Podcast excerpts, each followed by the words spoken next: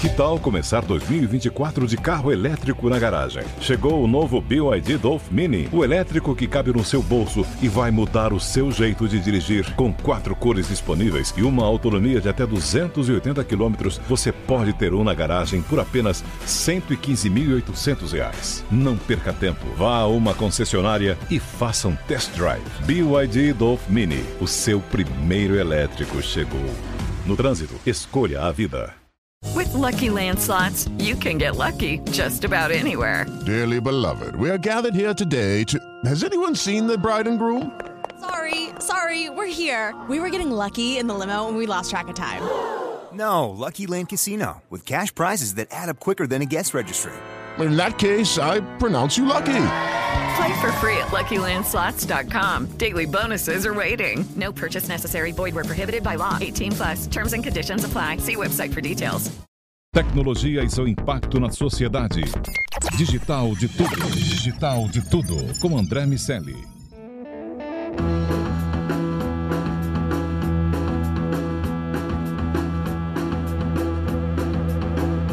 Salve, salve, habitantes da sociedade digital! Sejam muito bem-vindos. Eu sou André Miceli e esse é o Digital de Tudo, podcast sobre o C-Level e a tecnologia. Só aqui na Jovem Pan. Nosso convidado de hoje é Rafael Albuquerque, ele é founder e CEO da Zux Smart Data. Rafa, seja muito bem-vindo ao DDT. Valeu, André. É um grande prazer estar aqui com vocês. Para completar a nossa trinca do dia, meu amigo Iago Ribeiro. Tudo bem, Laguinho? Tudo certo, André. Rafa, um prazer estar contigo aqui. Bom, Rafa, vou começar do início dessa história, como a, a Zux inicial a Zux do, do Rafael empreendedor raiz ali virou a, a Zux Smart Data. Conta rapidinho como foi esse processo de transformação. Bom, André, é, na verdade minha história não é nem um, nem um pouco tradicional, né? não é nem um pouco como, como manda aí né, essa última década. Né? Na verdade, é, vou tentar ser bem breve, mas tem duas etapas da, da construção da Zux. Né? A primeira, com 19 anos, deixei de. É, só tive um emprego na minha vida, na verdade era um estágio, não tem nem carteira de trabalho. Né? Então, com 19 anos ali, eu trabalhava numa, numa empresa que era uma multinacional que começou a vender Wi-Fi para a indústria, né? E eu, como um jovem, me candidatei para essa vaga de vendedor né? e tive muito insucesso nessa vaga. Passei ali três meses tentando vender um access point para a indústria, enfim, show de fábrica, né, para ajudar a conectar dispositivos. E um belo dia tive a ideia de pegar um access point, né, que é o, o roteador que a gente tem nas nossas casas, naquela época era super caro, e decidi bater na porta de um hotel para poder tentar é, vender aquele equipamento para um hotel, porque eu achava que aquilo funcionaria muito bem em um hotel, né? E tive sorte, na minha primeira tentativa, porta a porta, sem marcar reunião, sem Salesforce, sem nada disso, isso em 2005, é, consegui fazer minha primeira venda e todo feliz, obviamente cheguei para o meu chefe ali na hora e falei para ele que é, tinha vendido para um hotel. Ele falou que se eu quisesse vender para o hotel, eu deveria abrir minha própria empresa, porque ali eles não atenderiam o hotel, eles não tinham permissão para poder vender para o hotel.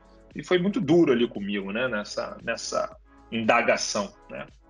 E quando você tem 19 anos, você não tem nada, absolutamente nada a perder, né? E obviamente eu achei, que seria fácil empreender, né?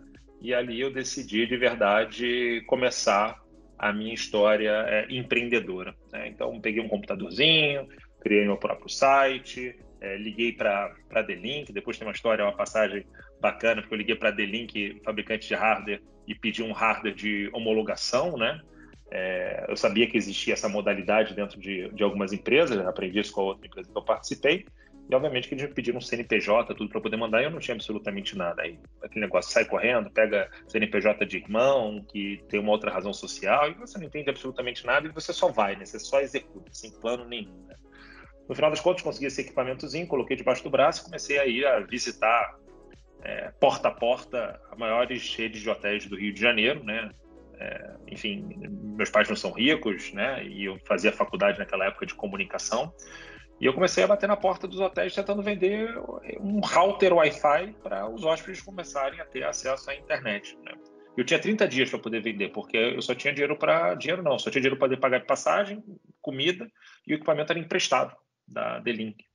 E aí eu fiz a minha primeira venda dentro de um, de um hotel na Rua do Viveu, Hotel Royal Rio. Se, se eles estiverem ouvindo aí a gente, o Juan, ele sabe o quanto ele foi importante aí na nossa trajetória. E aí eu fiz a primeira venda é, da Zux ali, né? E aí vendi o primeiro hotel, não sabia instalar, tive que arrumar instalador através de fórum de internet, fiz uma camisa bordada para que ele fosse fazer a primeira implantação se passando por funcionário meu, aquela coisa assim totalmente sem dinheiro, totalmente. A única coisa que eu tinha, André, era energia, assim, tinha vontade de querer vender, não tinha outra alternativa, né? Eu tinha que fazer aquilo vender. E vendi o primeiro hotel, depois eu vendi o outro hotel, até que teve uma, uma essa mesma rede, a rede Royal, me convidou a desenvolver um sistema de tarifação de internet para hotéis, desde que a minha empresa fizesse um investimento em Wi-Fi dentro dos hotéis. Né? Obviamente, eu nunca falava que a empresa era minha, eu não tinha credibilidade nenhuma, sempre descabelado ali, garotão, né? sempre falava que eu trabalhava naquela empresa para poder gerar mais credibilidade, né? ou seja, nem isso eu acreditava tanto em mim. e aí, nisso, eu peguei um empréstimo no banco, é, abri uma empresinha, né? peguei um empréstimo no banco, tudo que eu tinha, né? e aí, com esse empréstimo no banco, eu desenvolvi meu software. Contratei um amigo, que sabia desenvolver o software, estava precisando de dinheiro, desenvolveu o primeiro software de tarifação de internet para hotéis. É, e eu entrava com software, eu entrava com investimento em infraestrutura, só que obviamente eu entrava com, cara, investimento praticamente zero é, do meu bolso, né? Porque o, o, business model, o modelo do negócio ali era fazer revenue share dessa, dessa receita. E eu mesmo fazia o cabeamento, fazia a instalação, crimpava cabo, me sujava de gesso, abria gesso, abria visita no gesso, ia com escada. É, e eles me obrigavam a dar suporte 24 horas, né? É, para hóspede. Então, eu, além de vender, instalar, fazer tudo que eu tinha que fazer, cabeamento, eu dava suporte 24 horas em três idiomas. Então, tive que aprender a falar um pouco espanhol, inglês. Resumo, cara, não tinha zero vida, né? Até que eu arrumei ali amigos investidores em 2006 para colocar uma graninha. Enquanto eu falo graninha, era ali, sei lá, 50 mil reais, né, no meu negócio, para que a gente conseguisse comprar mais equipamento e colocar isso em mais é, hotéis, né. Funcionou esse modelo por mais dois anos. Em 2008, os hotéis pararam de cobrar a internet dos hotéis e meu modelo de negócio começou a ir pelas cucuis, assim. Só que nesse meio tempo, cara, eu tranquei faculdade, é, cara, minha, meus pais, é, teve até uma, até uma reunião familiar que eu estava tão cansado, tão exaurido, tinha trancado a faculdade e depois que eles descobriram, né? Por que, que eles descobriram? Meus pais são separados e meu pai mandava a pensão para mim, eu usava o dinheiro da pensão para poder bancar a faculdade, né? A faculdade não, eu pagava o dinheiro da pensão para poder bancar a Zux, para me bancar, para eu, eu viver, né? E aí, cara, eles achavam que eu estava usando drogas, né? E eu falei, pai, era quase isso, mas eu estou decidindo, não tinha palavra empreender, né? Eu era um microempresário ali, né? E as coisas andaram bem de lado, assim. No, no, no, o dinheiro que dava era para poder pagar as contas, era, era, era, bem difícil, né, cara? Eu cheguei a dever mais de 100 mil reais ali com 22, 23 anos, né, em 2008. Realmente, assim, eu estava fisicamente, psicologicamente destruído, né? Até que eu tive a brilhante ideia de sair da Zux e montar uma empresa de vídeo on demand protético. Eu acreditava que aquilo seria o meu novo futuro, né? E aí, nessa história toda, eu decidi sair da Zux, vendi a, a minha participação para esses amigos que investiram na Zux, e graças a Deus tudo de boa. É, e aí a gente, é, é eu achei novos é, investidores ali e outras pessoas que decidiram apostar nessa nova empreitada. E, infelizmente, em dois anos, essa empreitada também não funcionou, não deu certo. Né? É, e eu ali com meus 25, 26 anos naquela, naquela época, me achando literalmente o pior dos seres humanos possíveis. Eu já tinha quebrado duas empresas, com 25 anos não tinha me formado, todos os meus amigos é, foram para bancos, se formaram, fizeram intercâmbio, e eu literalmente só devendo mais e quebrado e frustrando pessoas e investidores naquela época, né? E quando falo investidores, investidores anjos, né, amigos, só que o, o, mais legal disso, né, é que quando você está super comprometido com o negócio, você é do bem, né, e você quer fazer as coisas certas, um dos investidores que entraram nessa empresa de vídeo on demand para hotéis, ele gostou tanto desse, desse negócio que eu, e da forma como eu estava conduzindo, com a energia que eu estava conduzindo, que ele decidiu em 2010 recomprar toda a Zux comigo. Estou né? tentando encurtar a história, assim, tem um monte de, de história nesse, nesse caminho ali, né? Histórias é, bonitas, tristes, de desafios, né? E pouco tempo depois a gente foi e recomprou a Zux, né? E ele, eu prometi para ele que a partir daquele momento eu faria a Zux ser uma, uma empresa é, relevante, grande e que a gente de fato trouxesse muitos frutos aí para todo mundo que participasse dela, né? Ajudando a remunerar toda a cadeia, desde os colaboradores, Estou é, falando aqui com você agora, estou olhando para um, um, tijolinho que eu tenho aqui em cima da minha mesa, né? Que eu tenho um tijolo que eu falo que empreender é um tijolo por dia. Se você pensar em um curto prazo, você não vai chegar em lugar nenhum, né? E, cara, então desde 2010, quando a gente recomprou a empresa, daqueles outros sócios, entrou o Marcos, que é esse meu sócio, a gente veio trabalhando para ser a maior plataforma de gestão de Wi-Fi para hotéis, né? E nos focamos 100% nisso até 2016. Então, de 2010 a 2016, a gente foi conquistando hotel por hotel Brasil. Começamos Rio, São Paulo, fomos nos espalhando pelo Brasil com uma plataforma para fazer a gestão de conectividade. A gente ajudava é, os hóspedes a se conectarem de forma rápida nos hotéis. A forma mais fácil das pessoas entenderem isso é quando você vai num hotel, você coloca o número do apartamento sobre o nome para se conectar no Wi-Fi, somos nós aí por trás das maiores bandeiras de hotéis no Brasil. Né? Em 2016, eu tinha meus, meus 30 anos. Eu cheguei para esse meu sócio, né, que, que, que, foi meu sócio naquela outra empresa, que é meu sócio na Zux. Cheguei para ele e falei, Marcão, né, é, cara, você me ajudou muito até aqui. Tenho 30 anos, mas, cara, a gente já tem uma empresa bacana, a líder do mercado. É, só que eu quero fazer algo maior e algo realmente mais relevante. E ele me provocando falou: Mas, cara, você é um cara que meio que trancou a faculdade, né? Você é um cara que largou as coisas. É... Por que você não vai buscar conhecimento, né? Aí fui aí, gastei um dinheiro, um pouco de dinheiro que a empresa ali tinha, e fui para o Vale do Silício, algumas imersões que eu tive lá. E aí eu voltei é, com algo na cabeça que eu tinha ouvido muito falar na minha viagem, né? Que era sobre dados como é que as empresas usariam dados no, no próximo ciclo de tecnologia. Né? E aí a gente teve um maior desafio, que foi transformar uma empresa de gestão de Wi-Fi para hotéis numa empresa de dados. Como é que né, uma coisa não conversava com a outra, né? E eu mostrei para ele a minha ideia, ele não acreditou muito naquela primeira, na minha primeira tentativa, na primeira desenho que eu fiz no quadro para ele. E eu cheguei para ele e falei, pô, cara, eu não, quero fazer isso em outra, em outra empresa. é, é, o meu sonho, eu acredito. E ele super endossou ali, né? Embora ele não acreditava, mas ele acreditava em mim ali, né? E lembrando, não, não é investidor institucional, não era nada, né? Era eu e ele contra a Rapa e eu era o executivo, né? Ele tocava uma outra empresa que ele tinha. E, cara, eu comecei a criar uma plataforma onde que as pessoas, é, quando se conectavam no Wi-Fi, a gente capturava o dado, a gente captura o dado dessas pessoas, né? Com opt-in a gente qualifica, enriquece esses dados dessas pessoas e ajuda esses nossos clientes de B2B a entenderem melhor quem são os clientes delas. Todos esses dados vão para a nossa nuvem também e a gente faz um ecossistema é, interconectando os nossos clientes. Ou seja, o cara que se conecta numa rede de hotel A depois vai para um hotel C, a gente iria é, reconhecer o dispositivo dessa pessoa e conectá-la automaticamente é, no Wi-Fi. Só que, para minha facilidade, né, como sempre para mim foi muito hardcore, eu acho que para todos os empreendedores são tudo tudo acontece de forma totalmente inesperada. Os hotéis não quiseram comprar essa tecnologia de mim, mas eu decidi também não desistir. Né?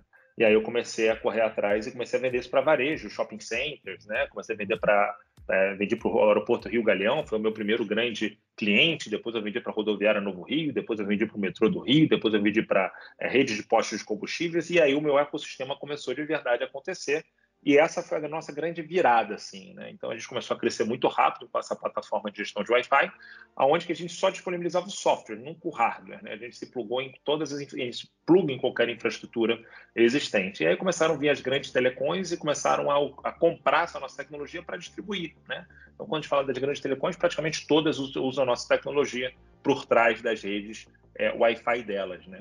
E aí o negócio começou a tomar uma outra proporção em 2018 a gente estava super bem e eu cheguei para esse meu sócio e falei, cara, agora eu quero fazer esse negócio virar global. Né? E quando eu falei esse negócio virar global, ele falou, cara, qual a tua experiência? Eu falei, nenhuma, mas eu nunca tive experiência em fundar empresa, eu já quebrei, já voltei, já me reergui. Falei, cara, agora que eu aprendi como é que faz o negócio escalar, eu quero fazer esse negócio realmente tomar uma outra proporção. E eu estou escutando a galera agora falar sobre captação de, de, dinheiro. Eu nunca tinha feito captação de dinheiro, era só na raça e na coragem, bootstrap total, né? É, muita resiliência. E aí foi a primeira vez que a gente captou um seed round. E eu peguei esse dinheiro e fui morar nos Estados Unidos. Então, fui morar nos Estados Unidos, comecei a, a virar bastante hotéis lá, né? A gente chegou, a gente, a gente tem aproximadamente hoje é, 5 mil hotéis com tecnologias nossas rodando nos Estados Unidos. A gente tem desde metrô de Nova York e começamos a escalar para fora dos Estados Unidos também. Então, hoje a Zux começou a se espalhar em 23 países. Temos, cara, todos os maiores grupos de shopping centers no Brasil, aeroportos de Portugal, aeroportos na República Dominicana, cassino nos Estados Unidos. E o negócio tomou uma proporção aí é realmente muito parruda, né? E aí, em 2019, um pouco antes da pandemia, eu já estava muito incomodado, porque todos esses dados que eu estava gerando, os nossos clientes não sabiam o que fazer com essa quantidade de informação, né? Eu sabia que o que eu estava vendendo era muito mais é, é, buzzword, né, de big data, enriquecimento de dados, mas me incomodava de verdade os nossos clientes não saberem como é que eles usavam essa qualidade de informação que a gente trazia através dos nossos sistemas. E aí, no final de 2019, comecei a orquestrar uma nova rodada de investimento, que foi o nosso Series A, para desenhar um produto novo chamado Zux AI, aonde que a gente aceleraria, aceleraria todo o processo de dados dentro das empresas, desde a captura de dados, a qualificação, a higienização, enriquecimento de dados e a utilização desses dados através da nossa plataforma de Data to Act. Rafa, eu quero, pegar esse gancho aqui contigo antes de, da gente continuar nessa trajetória da, da Zux, que justamente é, o, que, o que a gente mais vê nesse processo inteiro que você está falando, né, é a capacidade, em primeiro lugar, de adaptação. Eu quero juntar três coisas aqui que a gente foi observando da tua fala, né? E tem uma frase no teu LinkedIn que eu achei, achei bem engraçado, né? Você tem uma frase no seu about do LinkedIn que diz, né? Quanto mais você trabalha, mais sorte você tem. E queria entender um pouco mais sobre essa sua visão do trabalho, dessa força de adaptação e, e dessa força também de adaptação que a gente chegou no seu próprio papel. Você falou, né, de, de do, do, momento que tu tava lá passando cabo com gesso ao momento que você precisa ser crucial para uma tomada de decisão, para uma expansão global é, é, da, da Zux. queria entender um pouco mais sobre como foi essa mudança da própria postura. Você entende que foi é, é a necessidade que te moveu para isso? Você entende que teve alguma coisa na sua formação? Teve alguma pessoa que surgiu e que te passou esse, esse, esse, esse conhecimento de adaptação para tanto para sua postura profissional dentro do negócio, quanto também para a adaptação do próprio negócio, da expansão que você foi conduzindo ao longo do tempo? Cara, é excelente pergunta, né? É, acho que depois a gente merece até um, um, outro podcast falando um pouco da minha, da minha infância. Né? Eu sou filho, é, eu sou filho mais novo de oito irmãos, né? De pais separados, cinco irmãos par de pai três partes de mãe, né? Então eu sou aquele cara que tive que aprender a correr mais rápido para poder fazer aliança para não tomar porrada em casa, para poder pegar o melhor bife, né? Cara, eu era o pior aluno da escola, fui pro colégio interno, então assim eu tive que aprender a me virar sempre desde muito cedo, né? Então isso foi muito parte da, da minha criação, né? E, e, e uma coisa assim que eu sempre é, é, sei lá, desprezei na minha vida inteira foi pessoas com falta de humildade, né? Eu acho que a, o, pé no chão e, e, a humildade, assim, de saber, de tipo, cara, o que me trouxe até aqui não é o que vai me levar até o futuro, eu preciso aprender, eu preciso ouvir, eu preciso estar com pessoas melhores do que eu, né? É, de novo, a vida nunca me, nunca me favoreceu, né? Eu, eu não posso reclamar, obviamente, de tudo que aconteceu para mim, mas, cara, tudo que aconteceu para mim é porque eu acordei muito cedo todo dia, sabe? Eu, hoje eu acordei cedo e eu falo pro meu time, né? É, todo mundo aqui tem todo mundo aqui tem a opção do I'm out, né? Todo mundo tem a opção do tipo, cara, não quero mais brincar desse jogo, eu não tenho essa opção. Eu só tenho essa bala de prata. Se eu, se eu não fizer esse negócio acontecer, eu tô ferrado, entendeu? É, não tem outro, eu, eu, não, eu não tenho outro caminho para poder seguir. Eu acho que quando você não tem outro caminho, você não tem plano B na tua vida, eu acho que automaticamente as coisas começam a se alinhar, você começa a ser criativo, né? Então, eu acho que quando, quando realmente é, as coisas apertam a sua mente de verdade ela abre, né? Então, assim, é, eu acho que muito, muito dessa minha criação desde, desde novo me ajudou a, a ter muito pé no chão, assim, sabe? De, de, pô, quando eu fazia a instalação de gesso dentro dos hotéis, cara, eu tinha que aprender a lidar com o carinha lá da manutenção do hotel, eu almoçava com ele, entendeu? Então, assim, sempre com muito, muito pé no chão e sem devaneios, né? Então, assim, isso me, me ajudou muito. E a frase realmente acredito muito, né, cara? Assim, quanto mais eu trabalho, mais sorte eu tenho. E eu também tenho outra, né? Que, cara, é, nada vence o trabalho duro. Nada vence o trabalho duro. Nada vence as pessoas mais resilientes, né? Eu brinquei ali, até postei esses dias também, que, cara, é 2022, cara, levantei que nem o Rock Balboa, né? Você levanta, mas, pô, o Rock Balboa, ele levanta. Você caiu, você levanta. Também muita porrada. Você toma porrada em fundraising, você toma porrada com investidor, você toma porrada com time, você toma porrada com produto, você toma porrada... É, eu acho que a, eu, eu, acho que as pessoas de sucesso são as pessoas que mais se adaptam, né? mais acham o caminho. E o papel do CEO e do líder é sempre achar o caminho. Esse é o nosso papel. A gente tem que achar o caminho. Não deu certo dessa forma, acha o caminho. E sempre tem assim, ah, não, mas eu, eu sempre fiz assim. Que se dane. Né? É, eu, eu, não estou nem aí. Assim, o que me trouxe até aqui não necessariamente vai me levar para um outro, um outro patamar. Né? Então, acho que é, esse, esse pensamento, esse mindset que não só me guia, mas guia os nossos sócios, guia os nossos funcionários, entendeu? Muito pé no chão, que a gente está criando é inédito, o que a gente está criando é novo, a gente vai errar. E todo mundo tem que errar para poder acertar, todo mundo. Se a gente hoje ficar punindo os nossos funcionários, o nosso time com erro, cara, a gente não vai chegar em lugar nenhum, entendeu? Então é isso que, que nos guia. Rafa, quando a gente olha para a estratégia da, da Zux e, e para o que a gente é, conhece de empreendedorismo, você fez uma comparação no, no início da sua fala e eu acho bastante pertinente é, sobre esses, essas etapas.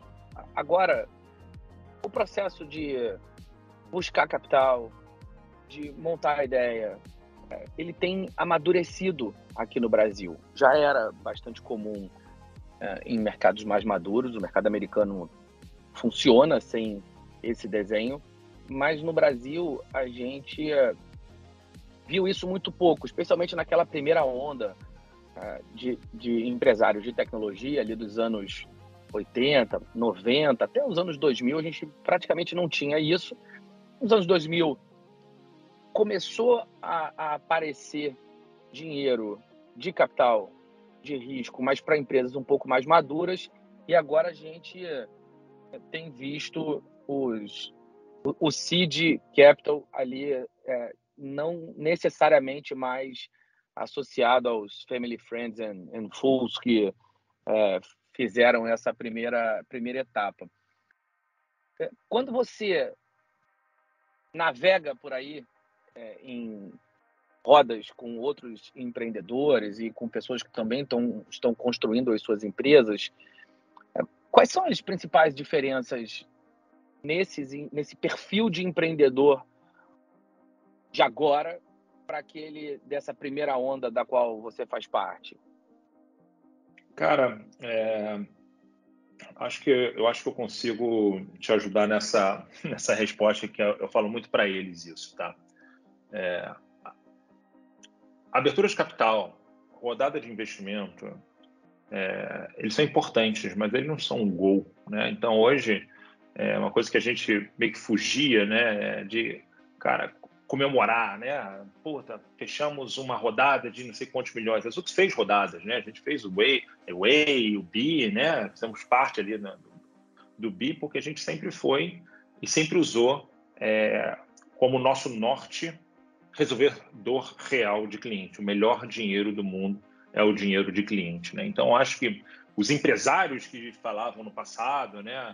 É, da década de 90, do início dos anos 2000, né, é, se eles não tivessem dinheiro de cliente para poder é, pagar as contas e, e tudo mais, eles estavam fritos. Então eles tinham que ser criativos, né? É, então acho que essa primeira leva é muito focada em clientes, né? Em entender comportamento e dores reais é, de cliente. Estou falando que a segunda leva não é, né? Só que a primeira leva era só isso, só isso, era focado em receber faturamento de cliente desde que eles resolvessem uma dor dentro do cliente, trocar um serviço por ali por, por dinheiro. Tá? A segunda leva, é, como o dinheiro e, e, o capital ficou mais abundante no mercado, a, a gente começou a ver que o foco principal de muitos empreendedores foi levantar dinheiro. Antes mesmo de ter uma tese comprovada. Existe uma empresa chamada Zux.com americana que ficou 10 anos operando com dinheiro de capital ela nunca, nunca tinha levantado, é, nunca tinha tido um cliente, só tinha tido um projeto. Né? Uma vez eu vi lá, quando eu morei nos Estados Unidos, voltei nos Estados Unidos de morar nesse ano, agora em no ano passado, em 2022, uma coisa que me chamou muita atenção. É, 40% das 40 ou 45% das empresas de Nasdaq não dão resultado. Né? Então, assim, caramba, quem está bancando essa história toda? E dessas 40%, é, do, 30% desses 40%, elas não tinham cliente, elas estavam em estágio pré-operacional né, já com capital aberto valendo bilhões ou milhões é, de dólares. Né? Então, isso, isso aconteceu, digamos ali, de 2010 a 2021, 22. Né? E você vê que a partir de primeiro trimestre de 2022, essa história começou a mudar. E aí começou a prevalecer novamente os empreendedores, não digo raiz, assim, mas empreendedores que têm de verdade um foco em, em resultado, um foco em, em empresas break-vadas, em foco em empresas que, que geram caixa e tudo mais. Né? Então, eu acho que isso vai dar uma grande equalizada no mercado de capitais é, é, novamente. Né? A, antigamente, eu me lembro que eu conversava, né, antigamente que eu falo dois, três anos atrás, estavam preocupados com a minha taxa de crescimento. Né? Quanto está crescendo por ano? Né? Então, empresas que crescem duas vezes por ano, múltiplo é tanto, empresa que cresce três vezes, múltiplo é tanto. Agora, quero saber quando é que, quanto a empresa vai deixar de resultado em 2023. Né? Então, a, a conversa mudou. Né? Então, acho que essa é a maior diferença entre o, o primeiro focado ali em cliente e o segundo focado em levantar é, capital. Cara, Rafa, é, depois dessa expansão de globalização, é, a gente teve né, durante a pandemia muita mudança surgindo nos negócios, muita necessidade de adaptação. Eu queria que você contasse agora esses últimos passos que a Zux deu nesse território de smart data para se consolidar como uma empresa de dados, de data analytics, que utiliza data science para auxiliar outros empreendedores que estão nas suas jornadas de adaptação e resiliência e trabalho para conseguir disruptar os seus mercados, como é que a Zux está ajudando essas empresas hoje? Tá bom. É, vamos lá. É, tem sido um, um, desafio enorme. Primeiro que a globalização e internacionalização de empresas foi o maior desafio profissional da minha vida, né? Você sai completamente da sua zona de conforto para poder escalar a sua empresa para para outros países, né? E realmente é um, é um desafio caro, ainda mais quando você está trabalhando com uma moeda mais fraca do que o dólar. É, e quem quiser conversar sobre internacionalização, estou totalmente aberto aí para discutir, encorajar ou não, né? dependendo do ponto de vista, não existe o certo ou errado quando se fala sobre empreender, mas é, com relação à a, a, mudança de, de, paradigma da Zux, tem sido, de novo, um desafio tremendo. A gente está deixando de ser somente uma empresa que captura dados através do Wi-Fi e ajudando grandes grupos de shopping centers, as maiores redes de é, hospitais do Brasil, as maiores seguradoras do Brasil, desde o processo de qualificação e enriquecimento desses dados, né, que era uma dificuldade deles, é o que a gente faz isso através do Wi-Fi muito bem. A organização desses dados que eles tenham, através de diversas fontes de capturas desses dados, a gente ajuda desde a estruturação de um data lake, que é a palavrinha super moderna dos últimos cinco anos, né? Só que a gente decidiu não parar por aí, porque tudo isso, de novo, é buzzword, é data qualification, data não sei o quê, parará, parará, é data lake. Mas como é que a gente consegue trazer valor através desses dados? A Zux montou é, como se fosse um menu de, de modelos preditivos, seja para churn, seja de upsell, de cross-sell, seja de next product to buy para varejo, enfim, um monte de soluções de prateleira que a gente ajuda os nossos clientes na tomada de decisão. E, por último, a plataforma de Data to Act, onde a gente é, montou uma metodologia própria da Zux, né, que é a do quem, se, quando e como. Ou seja, a gente ajudando primeiro na captura dos dados, qualificação desses dados, e depois a gente ajuda ele a orquestrar essas informações para poder ter algum tipo de ação real. Dado que não tem ação, vira alucinação, não serve para nada. Data lake enriquecido não serve para nada. Todo dado ele precisa ter, de fato, uma ação. O quem, a gente cria audiências e grupo de pessoas para poder fazer a hipersegmentação. O se é se ele atender algum tipo de determinado gatilho, se aquela pessoa foi pai, se aquela pessoa bateu de carro, se aquela pessoa passou pela catraca de um show, se comprou um ingresso, se comprou um, um produto, né, vira um gatilho.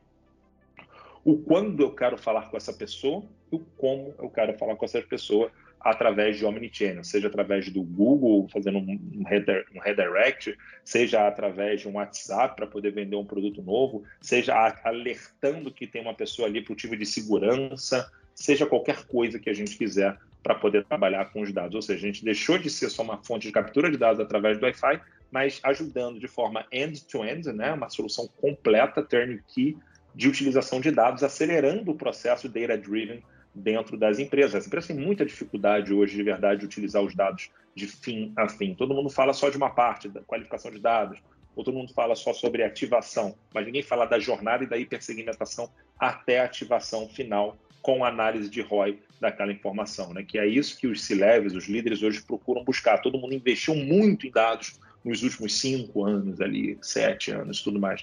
Mas agora, em 2023, as empresas querem ver os resultados de fato que os dados estão trazendo para elas.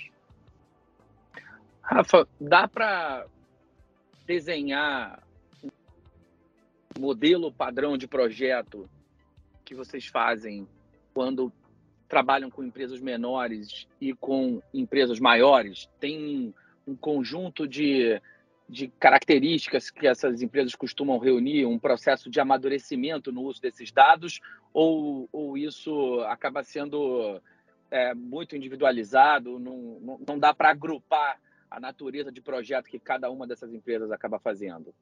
É, é, é, muito difícil agrupar. Eu acho que talvez o que dá para agrupar mais é mercado financeiro e, segura, e seguradora. Né?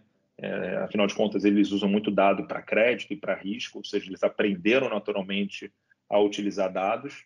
É, mas quando você pega todos os outros mercados, eu vejo que está todo mundo ali num patamar parecido, né? Está todo mundo querendo, está todo mundo ouvindo falar, está todo mundo achando que o vizinho sabe mais do que eles, mas está todo mundo ainda tateando, né? Está todo mundo aprendendo é, junto. Estou falando das maiores redes de shopping centers, que eles estão de verdade aprendendo como é que utilizam todos esses dados, grandes cadeias de estacionamento, grandes grupos de de, de saúde, né, que estão aprendendo também a utilizar esses dados para é, deixarem de ser plano de, é, de doença, porque as pessoas só vão ali na casa da doença, mas virar de saúde, como é que eles conseguem é, é, é, é ter, uma, ter um manual preditivo ali para poder prever algum tipo de doença.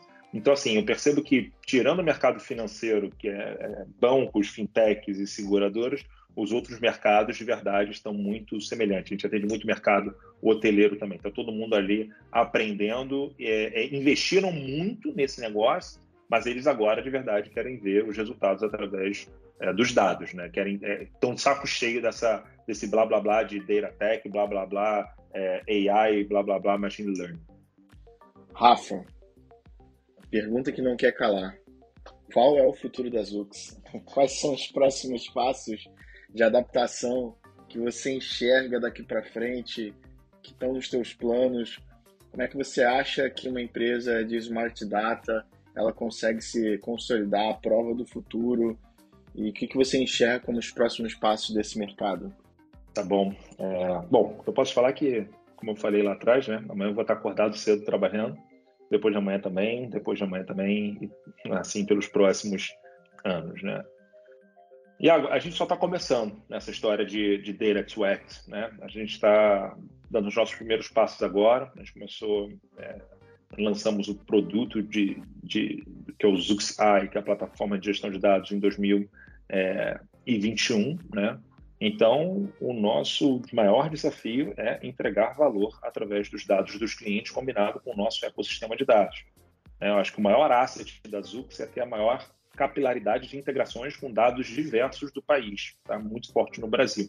A gente integra com milhares de bases de dados que permite o cliente, com os dados deles, enriquecer com essas outras dados, é, com os outros dados. Né? Ou seja, quanto melhor a qualidade de dados, melhor a predição e melhor a ação é, dessas informações. Né? Então, assim, o nosso maior desafio é entregar valor é, através dos dados dos clientes, combinando com os nossos dados, né? e valores reais, não só buzzword e tudo mais. Né? Realmente as pessoas precisam ver aumento de ticket médio, redução de churn, redução de risco, aumento de faturamento. É isso que os nossos dados de verdade têm que entregar. Né? E a gente está no começo com energia é, super, digamos que a gente, a Zux é uma supernova, né? Assim, uma energia infinita. É, acho que a nossa história conta isso. É, eu tenho 38 anos, né? Então eu tenho a vida inteira aí pela pela frente. Temos aí um time incrível de sócio e tudo mais. É, enfim, eu acho que vocês vão ouvir falar muito da Zux. Né? A Zux é uma empresa que sempre agiu por trás dos bastidores, né? Muita gente não conhece a Zux, mas depois dos podcasts elas começam a ver mais a gente ali em, em letras miúdas, em, em, em, enfim, em URLs, essas coisas todas, né? A gente nunca foi uma empresa ali, é, é, enfim, de, de, gastar muito com assessoria, com marketing, né? a gente é uma empresa super de, de deep tech, né? Então, vocês sem dúvidas vão ouvir falar muito da Zux. Quando eu conheci o Rafa, é, acabei prestando mais atenção nisso e, e, posso dizer que é verdade. Não tem um hotel que eu vá e quando conecte no, no Wi-Fi não aparece ali o, o nome da Azux na URL. É, quem está ouvindo pode, pode conferir que é, isso é verdade. Mas vamos lá, quero convidar você que nos ouve a assinar o Digital de Tudo no seu agregador de podcast preferido para ser avisado sempre que um programa novo for publicado. E também quero convidar você para ficar de olho no Sociedade Digital. Os conteúdos de tecnologia da PAN estão na rádio, na Panflix, nos agregadores de podcast, como eu disse, e também na TV. Dá para ficar ligado em tudo. Quero agradecer demais ao Rafael Albuquerque, amigo da casa, CEO e founder da Zux Smart Data. Rafa, muito maneiro, muito legal a conversa. Parabéns pela história e boa sorte para você e para a Zux nos próximos passos. André, super obrigado. De novo, espero aí que a nossa história possa inspirar novos empreendedores. Não vai ser fácil, mas quando não é fácil, vai na dificuldade mesmo. É disso que o nosso país precisa: pessoas que empreendam, pessoas que empreguem, pessoas que paguem impostos. É disso que eu acredito. Para é, não tem nada mais social do que uma empresa bem sucedida. Vamos para cima. Estou contigo, meu amigo. Meu amigo Iago Ribeiro, até o próximo DDT. Até o próximo DDT. Eu vou recomendar todo mundo a dar cinco estrelas para gente lá no Spotify, no iTunes, no Google Podcasts. Isso ajuda com que o conteúdo chegue em mais pessoas, que a gente consiga inspirar uma nova geração aí de empreendedorismo e também outros líderes e gestores do nosso mercado brasileiro. Bom, é isso. Semana que vem tem mais Digital de Tudo aqui na PAN. A gente se encontra. Um abraço para todo mundo. Tchau, tchau. Tecnologia e seu impacto na sociedade. Digital de Tudo. Digital de Tudo. Com André Miscelli. Okay, round two. Name something that's not boring. A laundry? Ooh, a book club. Computer solitaire, huh? Ah, oh, sorry, we were looking for Chumba Casino.